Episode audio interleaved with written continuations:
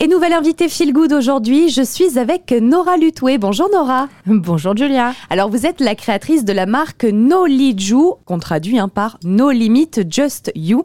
C'est une marque, on va dire, d'activewear. Alors justement, j'aimerais bien que vous nous expliquiez ce qu'est l'activewear. Alors l'activewear, donc effectivement c'est un mot euh, d'origine anglaise, euh, c'est en fait un mélange entre euh, du vêtement technique et du vêtement suffisamment stylé pour qu'on puisse le porter au quotidien. Donc, euh, en, fait, l'histoire, c'est euh, quand je suis arrivée dans le sud de la France, il y a plus d'une dizaine d'années, euh, je venais du milieu du prêt-à-porter et je me suis pris de passion pour le running et j'ai commencé à faire des petites courses de 10 km, m'inscrire en compétition et puis un semi-marathon et puis enfin la prépa du marathon. Et c'est vrai que ça, ça nécessite effectivement plusieurs entraînements par semaine et j'étais sans arrêt en train de courir entre mon job de directrice marketing, mes enfants, la famille et mes entraînements. Là, effectivement, mon cadet notamment, euh, m'a dit mais maman c'est quoi ce look? Alors je dis souvent en fait quand on court entre les shorts, les chaussettes de contention, euh, les débardeurs toujours pas toujours très heureux. Bon, c'est vrai que lors d'une course, euh, après on pense pendant la course parce qu'on a une heure et demie à courir et je me suis dit mais il a pas tort. Je venais de cet univers-là et je me suis dit en fait il n'y a pas énormément de marques qui permettent en fait de gérer toutes ces transitions de vie, du sport à la ville, à la famille, en tout cas pas toujours en élégance. Je me suis penchée sur ce marché de l'activewear qui c'est vrai est un peu plus développé dans les pays anglo-saxons, notamment aux États-Unis, où ils ont intégré le sport aussi dans leur culture et où ils ont l'habitude, ils valorisent en fait ces vêtements, qui sont des vêtements qualitatifs pour eux, hein, euh, et, qui depuis longtemps, effectivement, ils n'ont plus euh, honte, entre guillemets, de sortir dans la rue euh, avec des vêtements de sport. Et c'est là où nous, ça commence, parce qu'on commence à avoir des choses un peu plus jolies.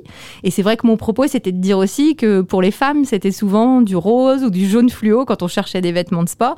Et que c'est vrai que ça, c'est pas possible pour le quotidien. Comme j'avais effectivement ce background euh, prêt-à-porter, marketing, je me suis dit, mais en fait, oui, on a quand même de quoi travailler sur des textiles qui soient confortables, techniques, respirants, mais aussi de travailler sur un style plus élégant. Alors on le disait, hein, il y a ce, côté donc activewear et ce qui permet aussi à Noliju d'être une marque éco-responsable. Alors éco-responsable, éco-friendly, ça passe évidemment par plusieurs étapes. Oui, il y a plusieurs étapes, il y a plusieurs critères. Hein. Comme je dis, on n'est jamais parfait, mais euh, c'est vrai que mon expérience dans des marques de prêt-à-porter euh, m'avait fait rencontrer en fait des, sourcings, c'est-à-dire la manière dont on va sourcer nos matières plutôt très lointain. Et je m'étais dit quand je crée ma marque, euh, ben, j'essaierai de trouver des partenaires proches. Donc effectivement, pour moi, ça passe passer en premier par là, trouver des fournisseurs proches. Donc je me suis déjà limitée, je me suis mis un territoire autour de l'Europe. Et notamment, j'ai rencontré des fournisseurs euh, pour la confection au Portugal, mais aussi des fournisseurs d'accessoires en France. Donc j'ai mixé un petit peu les deux. Et après, la deuxième étape, c'était de trouver aussi ces fameux tissus. Euh, ces fameux tissus, pareil, euh, techniques et en Europe. Il y a les tissus qu'on appelle Ecotex, si je ne me trompe pas dans la prononciation. Qu'est-ce que c'est concrètement un tissu Ecotex Alors les tissus Ecotex, ils sont labellisés ainsi. Donc moi, l'ensemble de mes fournisseurs fournisseurs italiens ou français travaillent sur ces tissus-là.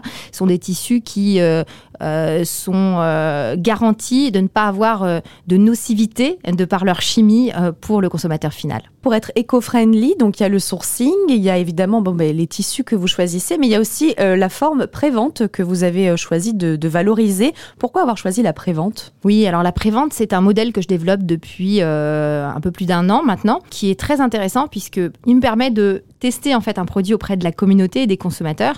Euh, on en reparlera, mais par exemple comme mon premier maillot de bain euh, l'été dernier. Et euh, il me permet surtout d'avoir une production responsable. C'est-à-dire que lorsqu'on prépare des collections, souvent les ateliers de confection nous demandent des minima. Lorsqu'on fabrique des minima, on n'a pas la garantie de vendre tout derrière. Et du coup, c'est ça qui provoque les surstocks. L'intérêt de la prévente, c'est que je vais proposer mon concept en photo, en vidéo, et les gens vont s'engager en le pré-achetant. À la fin de la prévente, on dit stop si on a réussi l'objectif. Souvent, c'est lié avec un objectif pour réussir euh, la prévente. Et on a, mettons, 200 personnes qui sont intéressées par le maillot de bain. Et donc, on peut partir sur une production de 200 pièces, tout en sachant qu'elles vont toutes être envoyées directement au consommateur final et qu'il n'y aura pas de surstock. Donc, euh, c'est vrai que c'est un, c'est un mode de commercialisation que je vais davantage développer parce que, euh, voilà, je le trouve très réfléchi. Et en plus, j'ai interrogé ma, ma communauté pendant la période de, de confinement ils aiment beaucoup ce mode de, de commercialisation puisque ils disent qu'en fait ils ont l'impression de soutenir la marque, soutenir son projet et de participer aussi justement au développement de l'entreprise. Alors vous le disiez il y a quelques instants, il y a eu euh, cette création donc euh, l'été dernier euh, du maillot de bain que vous aviez appelé l'aventurier. Alors ce maillot de bain, il a une histoire particulière puisqu'il va très loin dans la démarche éco-responsable, c'était en tissu recyclé. J'ai une communauté qui est sportive, qui ne fait pas que du sport, mais du coup une communauté qui effectivement qui court, qui parfois fait du vélo.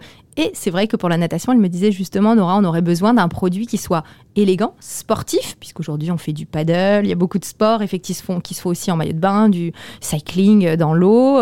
Et du coup, je me suis dit, tiens, c'est une bonne idée, je vais travailler là-dessus, mais comme c'est destiné à aller dans l'eau et l'eau de mer, ici on est sensible à ça, euh, je vais aller encore plus loin et je vais euh, chercher effectivement un tissu recyclé. Donc j'ai travaillé sur un maillot de bain élégant, mais en plus avec un tissu entièrement recyclé. Quels sont un petit peu les projets à venir? La parka, donc déperlante, éco-responsable, c'est-à-dire sur un tissu qui sera recyclé et cette fois-ci, totalement made in France.